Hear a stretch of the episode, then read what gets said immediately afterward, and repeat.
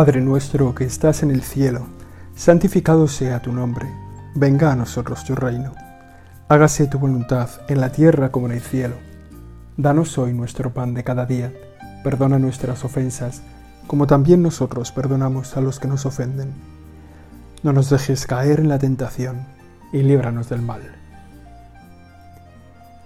Empezamos este tiempo de oración, Señor, contigo, como siempre dándote gracias dándote gracias por abrirnos este espacio para poder estar junto a ti, para poder poner nuestra vida en tus manos, para que la revises, para que la mires, para que nos infundas nuevos propósitos o nuevos deseos.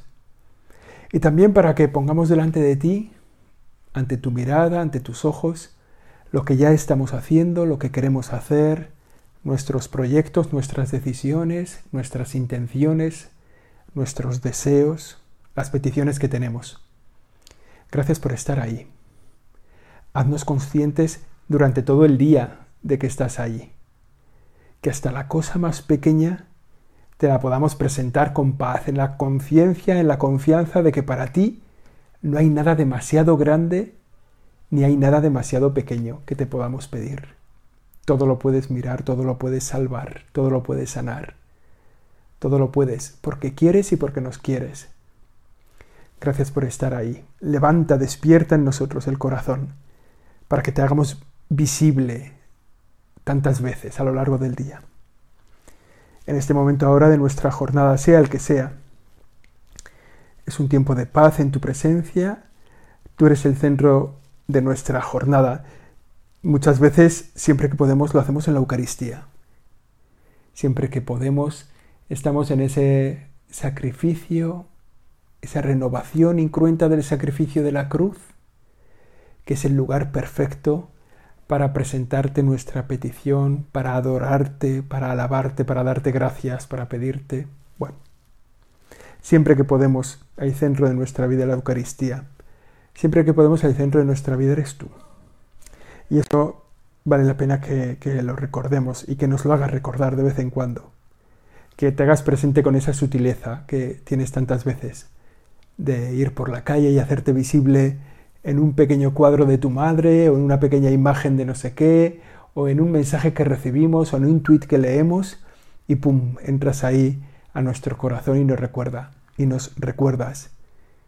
Acuérdate de que eres hijo mío. Acuérdate de que yo estoy contigo. Cada mañana la misa o cada tarde cuando vayamos, la misa termina siempre con esta expresión que en latín era aquí es podéis ir en paz. En latín era ite misa est. Id, sois enviados, la misa está terminada. Y, id con esto que habéis recibido, ¿no? Cada, cada día recibimos como el recuerdo de una misión, una, labor que tenemos como que hacer, que a veces parece como que nuestra oración, nuestro diálogo contigo, Señor, es como un paréntesis, que lo es, porque es un paréntesis de paz y es un paréntesis de, de estar a otra cosa, de levantar la mirada, de mirar con serenidad la vida. Aunque tantas veces en este tiempo de la oración se nos meten las cosas que nos pasan, las preocupaciones que tenemos, es normal, también a ti te interesan. Me acuerdo un chaval que solía decir que lo más, lo más, la persona que más sabía de geografía en el bachiller era Jesucristo. Y yo le dije, ¿y esto como, o sea, ¿por qué, ¿por qué crees que Jesús es el que más sabe de geografía en el bachiller? Porque siempre que voy a rezar me viene la preocupación del examen de geografía en un momento concreto de su vida me viene la preocupación de la geografía, a ver si me acuerdo y empiezo, en el tiempo de la oración, empiezo a repasar el examen. Y entonces mi oración, lo que le cuento al Señor en la oración, pues es las capitales, los mares, los océanos, los no sé qué. Bueno, seguramente el Señor sabe muchísimo de nuestro trabajo, de nuestra vida, simplemente en nuestros despistes de la oración. Bueno, tienes paciencia para sostenerlo y para soportarlo. Y además no te importa que te hablemos de eso. aunque sea cuando se nos ha ido la cabeza. Decimos que la misa termina con un envío, y con un envío al mundo. Nuestra vida cristiana es un continuo, no tiene parones, no tiene interrupciones. No se suspende entre un encuentro y otro con Dios. La vida cristiana continúa entre cada encuentro con el Señor. En el encuentro que tenemos contigo en la oración, del encuentro que tenemos en la misa, del encuentro que tenemos en las tres Ave Marías que rezamos a la noche a tu madre para que nos cuide durante la noche, no se interrumpe cuando vamos a trabajar. De hecho, se prolonga en nuestro trabajo. Esa es nuestra misión, hacer posible que la vida cristiana sea las 24 horas del día, sin paradas, sin interrupciones. Es un latido del corazón. Tenemos que descubrir en cada momento de nuestra jornada ese latido de tu presencia dentro de nosotros. A veces es explícito, escuchado o auscultado, otras es implícito, es callado, pero siempre existe. También un amigo mío anda estos días con, eh, con sonidos en el oído, ¿no? Con, esa sensación de que oye algo. Y a veces le pasa que no lo oye y se esfuerza en oír ese ruido y dice, ah, pues sí, ahí sigue, ahí está el ruido que me, que me molesta, lo tengo ahí metido. Porque a veces es como imperceptible. Bueno, nuestra vida cristiana, el latido de nuestro corazón cristiano siempre está ahí. Tiene como un principio fundamental nuestro, nuestro pálpito cristiano tiene un principio fundamental en ese mandato del Señor al final del Evangelio de San Marcos, que dice, id por todo el mundo y anunciad el Evangelio a toda la creación.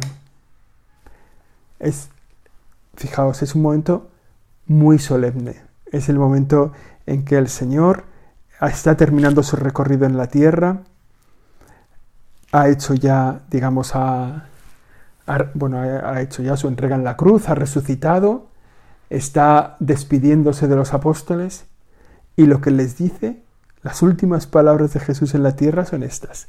Id por todo el mundo, id por todo el mundo, id al mundo entero y proclamad el Evangelio a toda la creación. Es un mandato del Señor. El que crea y se bautice se salvará, el que no crea será condenado, etc. ¿no? Pero es como el último mandato del Señor. Id por todo el mundo y anunciad el Evangelio a toda la creación. Vivimos esto como una misión diaria, el anuncio del Evangelio. A eso nos dedicamos durante toda la vida. Esa es la misión que Dios quiere que realicemos. Y que tiene también un punto de encuentro con ese otro mandato del Génesis, ¿no? de, de dominar la creación, de, haceros presente en toda la creación. Bueno, el mundo está terminado, el mundo es bello, el mundo es, podemos decirlo como con esa expresión, el mundo es redondo, o sea, ya, ya está. Y sin embargo, al mismo tiempo el Señor nos dice, ahora ir a dominarlo. Ir a dominarlo que es ir a humanizarlo, a humanizarlo, a que sea un lugar donde se pueda vivir mejor. Y esa es como la otra parte de la misión, ¿no? Los dos mandatos que nos dice el Señor, id al mundo entero para dominar la creación, id al mundo entero, en el Génesis, id al mundo entero para anunciar el Evangelio. En el fondo las dos cosas son lo mismo, porque el dominio de la creación, la plenitud de la creación, es la instauración del reino de Dios en la tierra. Es la construcción del reino de Dios entre nosotros. En el fondo es la renovación del paraíso, el cielo en la tierra. De alguna manera hace necesario, y eso hace necesario la presencia de Jesucristo. Por tanto, esos dos mandatos, el del Génesis y el del Evangelio de Marcos, son bastante coherentes, son una continuidad y son nuestra misión. ¿A qué nos dedicamos nosotros? ¿A dominar la tierra? ¿A humanizarla? ¿A darle desarrollo? ¿A hacerle un lugar más sano para vivir, más feliz para vivir?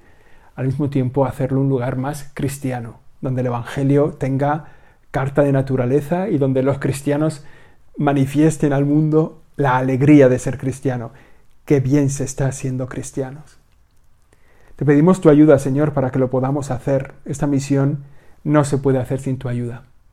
Lo hemos dicho alguna vez, que en el mundo nunca ha habido tantos cristianos como hoy. Pero al mismo tiempo en el mundo nunca ha habido tanta gente que no conoce a Jesús como hoy. Por eso necesitamos tu ayuda para que todos te conozcan, para que todos estén mm, conocedores, sabedores de su destino último, que es el amor de Dios, de la alegría de la vida cristiana, del conocimiento de Jesús como Señor y como Salvador. Esa misión que nos has confiado de dominar la tierra, de hacerla también cristiana, de buscar el anuncio de Jesucristo, esa misión que nos has confiado tiene un lugar explícito donde se realiza. Ese mandato anunciado del Evangelio se realiza explícitamente en nuestro ámbito normal de vida, en nuestra familia, con los que tenemos cerca, en nuestro trabajo ordinario, en el compromiso parroquial, en el compromiso parroquial ahora más que nunca, en medio de las dificultades. Hace falta gente que anuncie el Evangelio, hace falta gente que, que extienda el reino de Dios. Ahora más que nunca, ¿eh? Prestarse voluntario para ayudar en las celebraciones, para ayudar en la catequesis, para ayudar en la visita a los enfermos, para ayudar en la visita a los presos. Bueno, son ideas que, que quizá valdría la pena, Señor, que tú nos iluminaras a cada uno en el corazón. ¿Qué podemos hacer? ¿Cómo podemos servirte mejor? ¿Cómo podemos hacer explícitamente esa misión que nos has confiado de anunciar el Evangelio? También tiene una misión implícita, el anuncio del Evangelio. Tiene una misión implícita en el día a día como servicio al mundo. Nosotros nos presentamos en nuestra vida, en nuestro trabajo, en nuestras relaciones personales, no necesariamente con una cruz grande colgada en el pecho para decir a todo el mundo soy cristiano, pero sí con la conciencia de que con las personas que hoy me encuentro tengo una misión. Las personas que tengo delante, cada una de las reuniones que tengo en mi calendario, cada uno de los encuentros que tengo hoy, laborales, personales, de todo tipo, son parte de la misión que he recibido del Señor. Es como mi servicio al mundo. Ir por todo el mundo, ir por todo el mundo para evangelizar tiene ese precedente que decía en el ir por todo el mundo para dominar la tierra, llenar la tierra, someterla, ese territorio de nuestra vida, la tierra, en el que estamos obligados a darle crecimiento, a mejorarla con nuestro trabajo. Desde esta convicción, cuando salimos a trabajar, cuando vamos a donde vayamos, donde sea nuestro trabajo, estamos construyendo el reino de Dios. Estamos procurando vivir la alegría con la gente, ayudar a los que tenemos cerca, ser amable con todo el mundo, hacer muy bien nuestro trabajo con toda la densidad profesional que sea necesaria, sea cual sea. Me acuerdo una novela que se llama Momo, de Michael Ende, que supongo que no se pronunciará así, pero bueno, la, novela sí que se llama Momo, y que la leíamos en el colegio, la leímos en el colegio cuando éramos pequeños, o jóvenes o adolescentes, la verdad es que no me acuerdo, hace muchos años. Y en esa novela salía, eh, era, era, la novela era una alegoría sobre el uso del tiempo, ¿no? El, cómo vivir el tiempo como, o sea, como disfrutando del tiempo, ¿no? Como un, un don que se recibe, ¿no? Entonces salía un barrendero, un barrendero que hacía ¿no? a cada inspiración una barrida, y así calle por calle, por todo el lugar. Y se veía que él en su trabajo disfrutaba del tiempo y al mismo tiempo como daba gloria a Dios, o sea, estaba, estaba orgulloso de la misión. Y como cuando le empiezan a entrar las prisas, le empiezan a quitar el tiempo. Bueno, cualquier trabajo es el lugar para dar gloria a Dios. Cualquier trabajo es perfecto para construir el reino de Dios en la tierra. Cualquier trabajo digno, humano, que construya. Evidentemente, eh, el, trabajo de traficar con drogas o el trabajo de matar o el trabajo, no, no son trabajos, no son trabajos dignos. El trabajo de la prostitución, el, bueno, de todo eso tenemos que a lo mejor tomárnoslo en serio para acabar con ello. Quizá no está en nuestras manos, pero cualquier trabajo digno es un lugar para el encuentro con Dios y es un servicio a la misión que Dios nos ha hecho. Por eso estamos comprometidos con esta tierra para que se haga visible aquí el reino de Dios, el reino de la justicia, el amor y la paz, el reino de la santidad y la gracia, el reino de la verdad y de la vida. Lo dice así el prefacio de la, la fiesta de Cristo Rey, el prefacio de la misa de esa fiesta, es muy bonito, es siempre con esa solemnidad, ¿no? Llamados a construir este reino. Como digo, el primer paso para esta misión es nuestro propio trabajo, que es lo que cambia el mundo. Hacerlo bien, da igual cuál, da igual cuál sea, el que sea. Como digo, da igual si es la docencia, cambiar el aceite del coche, conducir el autobús urbano,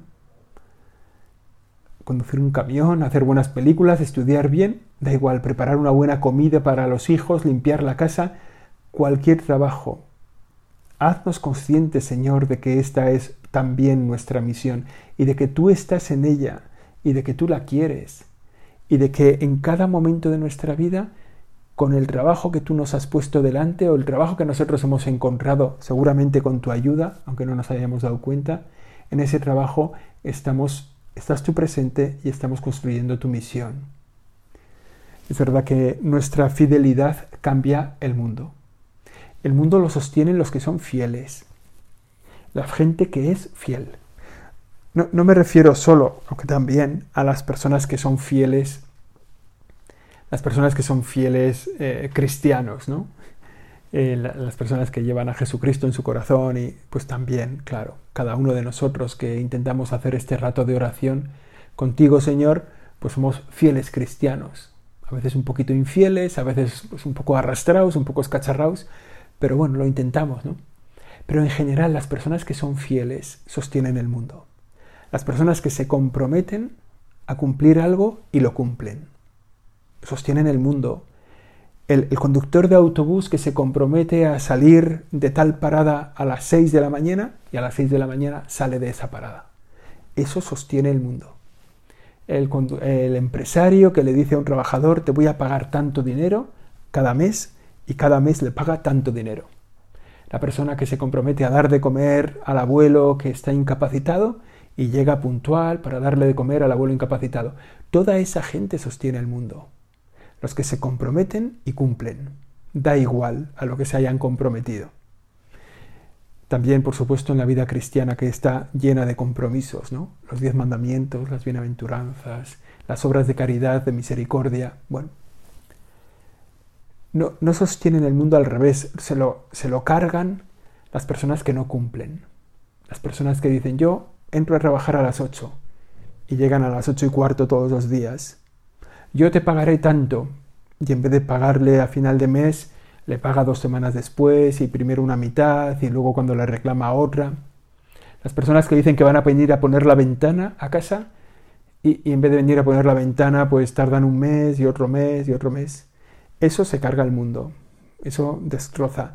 Digamos que nuestro trabajo, nuestro compromiso con el mundo es ser fieles, aquello a lo que nos hemos comprometido, sea lo que sea, ¿eh? si es educar un chaval, si es cuidar una familia, si es anunciar, dar la catequesis a una hora concreta. Nuestro primer compromiso, el primer paso que tenemos, el primer modo en el que nosotros podemos hacer un servicio a esta sociedad es hacer bien nuestro trabajo. Es el cauce ordinario. Nos pegamos 8 horas, 10 horas, 12 horas al día, quizá más, cumpliendo con un trabajo que si lo hacemos de cara a Dios, sirve no solo para la construcción del mundo, sino para la vida de tu alma.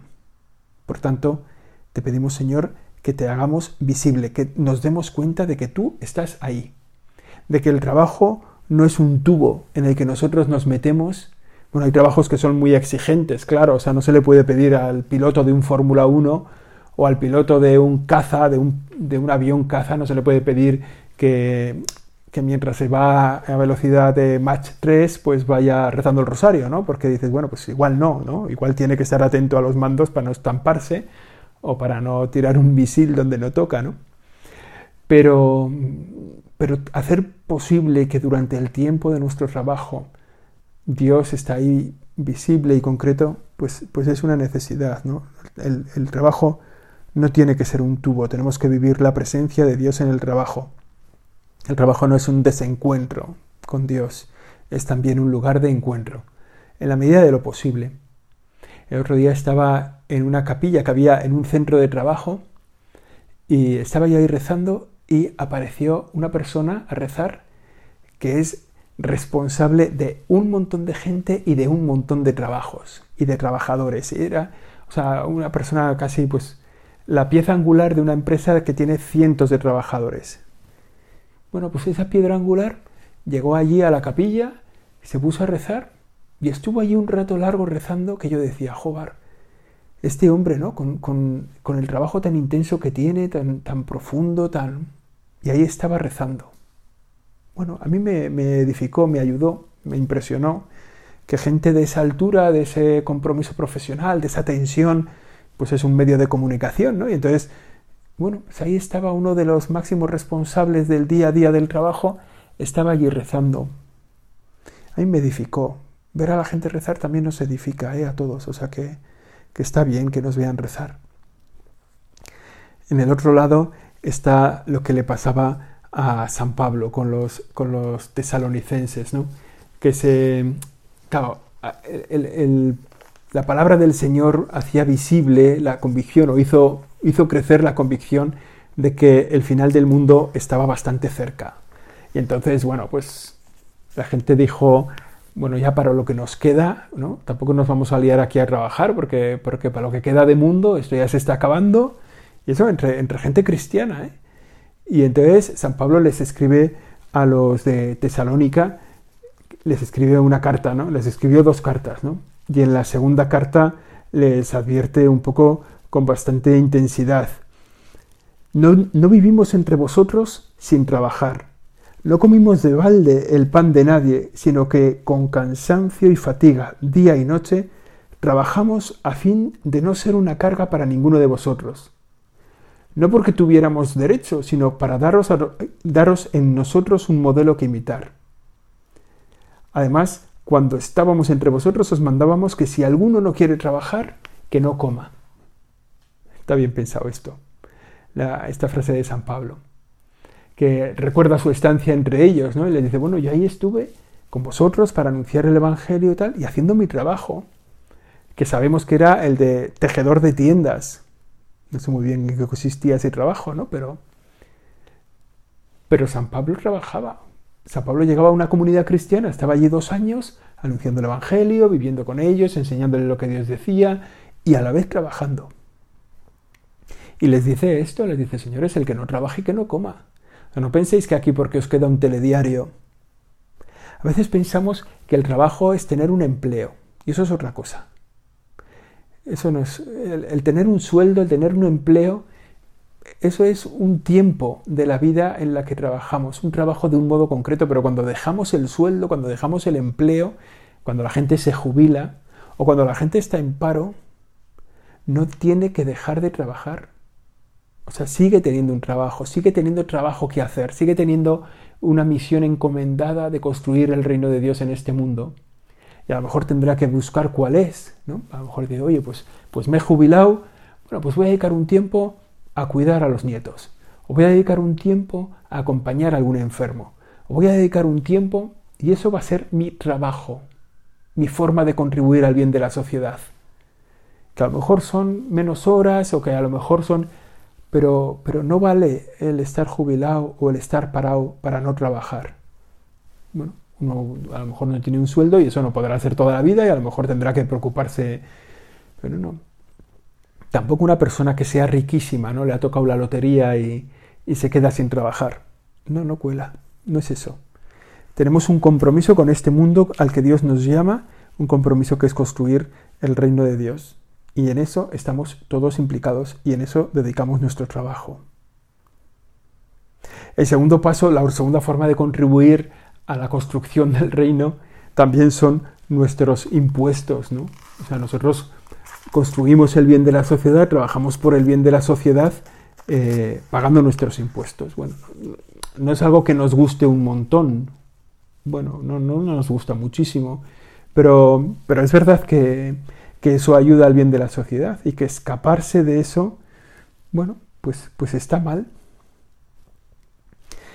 Cuando llegaron a Cafarnaún, los que cobraban el impuesto de las dos dracmas se acercaron a Pedro y le preguntaron, ¿vuestro maestro no paga las dos dracmas? Contestó, sí. ahí estuvo bien, estuvo fino Pedro, ¿no? Porque no se quedó diciendo, ah, pues, pues no lo sé. O no se quedó diciendo, pues no tengo ni idea. Les dijo, sí, ¿no? Como con mucho aplomo y luego se fue corriendo a preguntarle, a preguntarle al Señor, ¿no? ¿Qué tenía que hacer? Cuando llegó a casa, Jesús se adelantó a preguntarle, ¿qué te parece, Simón? ¿Los reyes del mundo a quién le cobran impuestos y tasas? ¿A sus hijos o a los extraños? Contestó, a los extraños. Jesús le dijo, entonces los hijos están exentos. Sin, sin embargo, para no dar mal ejemplo, ve al mar Echa el anzuelo, coge el primer pez que pique, ábrele la boca y encontrarás una moneda de plata. Cógela y págales por mí y por ti. Claro, podemos decir que claro, así el Señor, así cualquiera paga impuestos, ¿no?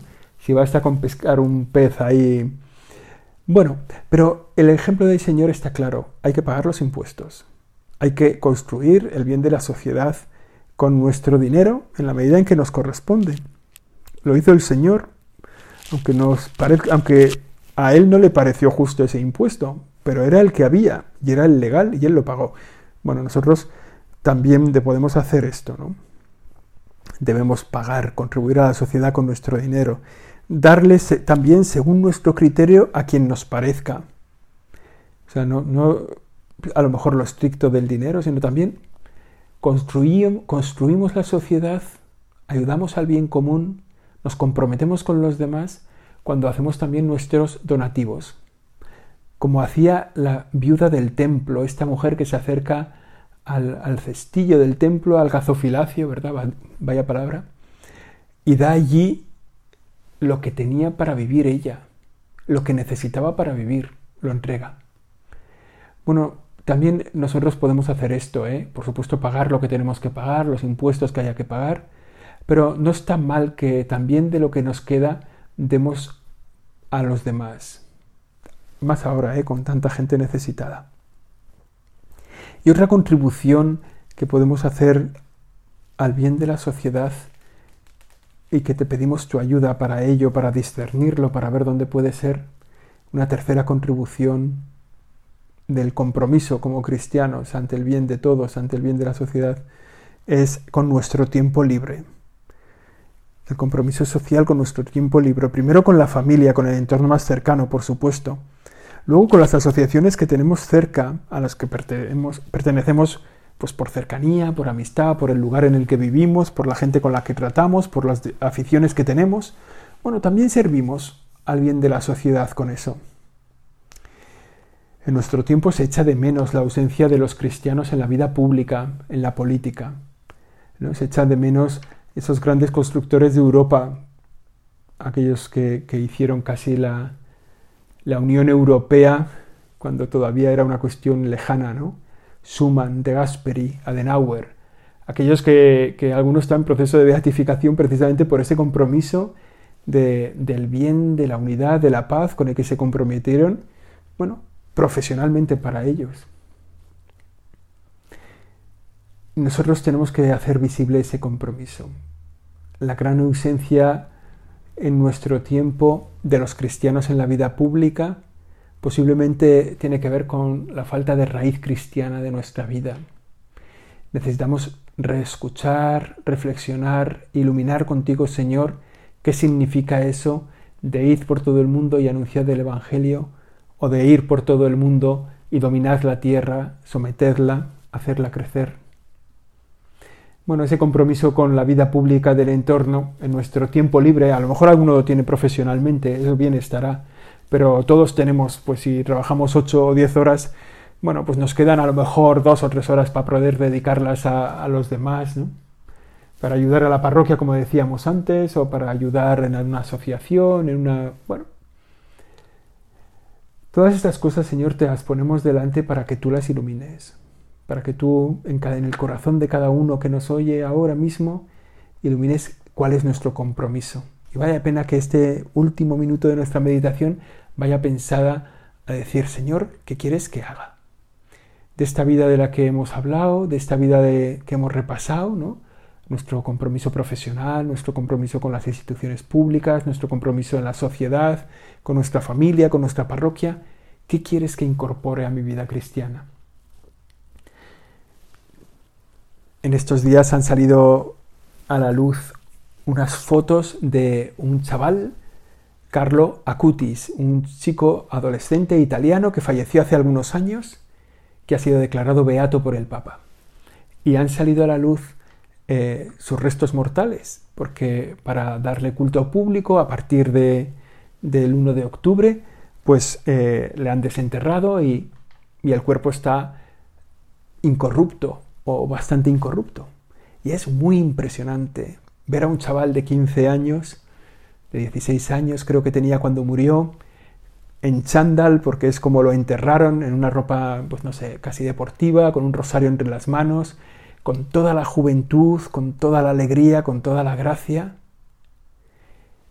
y saber que está en el cielo, y saber que fue fiel, que con 15 años fue fiel, que era un gran amante de la Eucaristía. Es impresionante el testimonio de este nuevo beato de la Iglesia.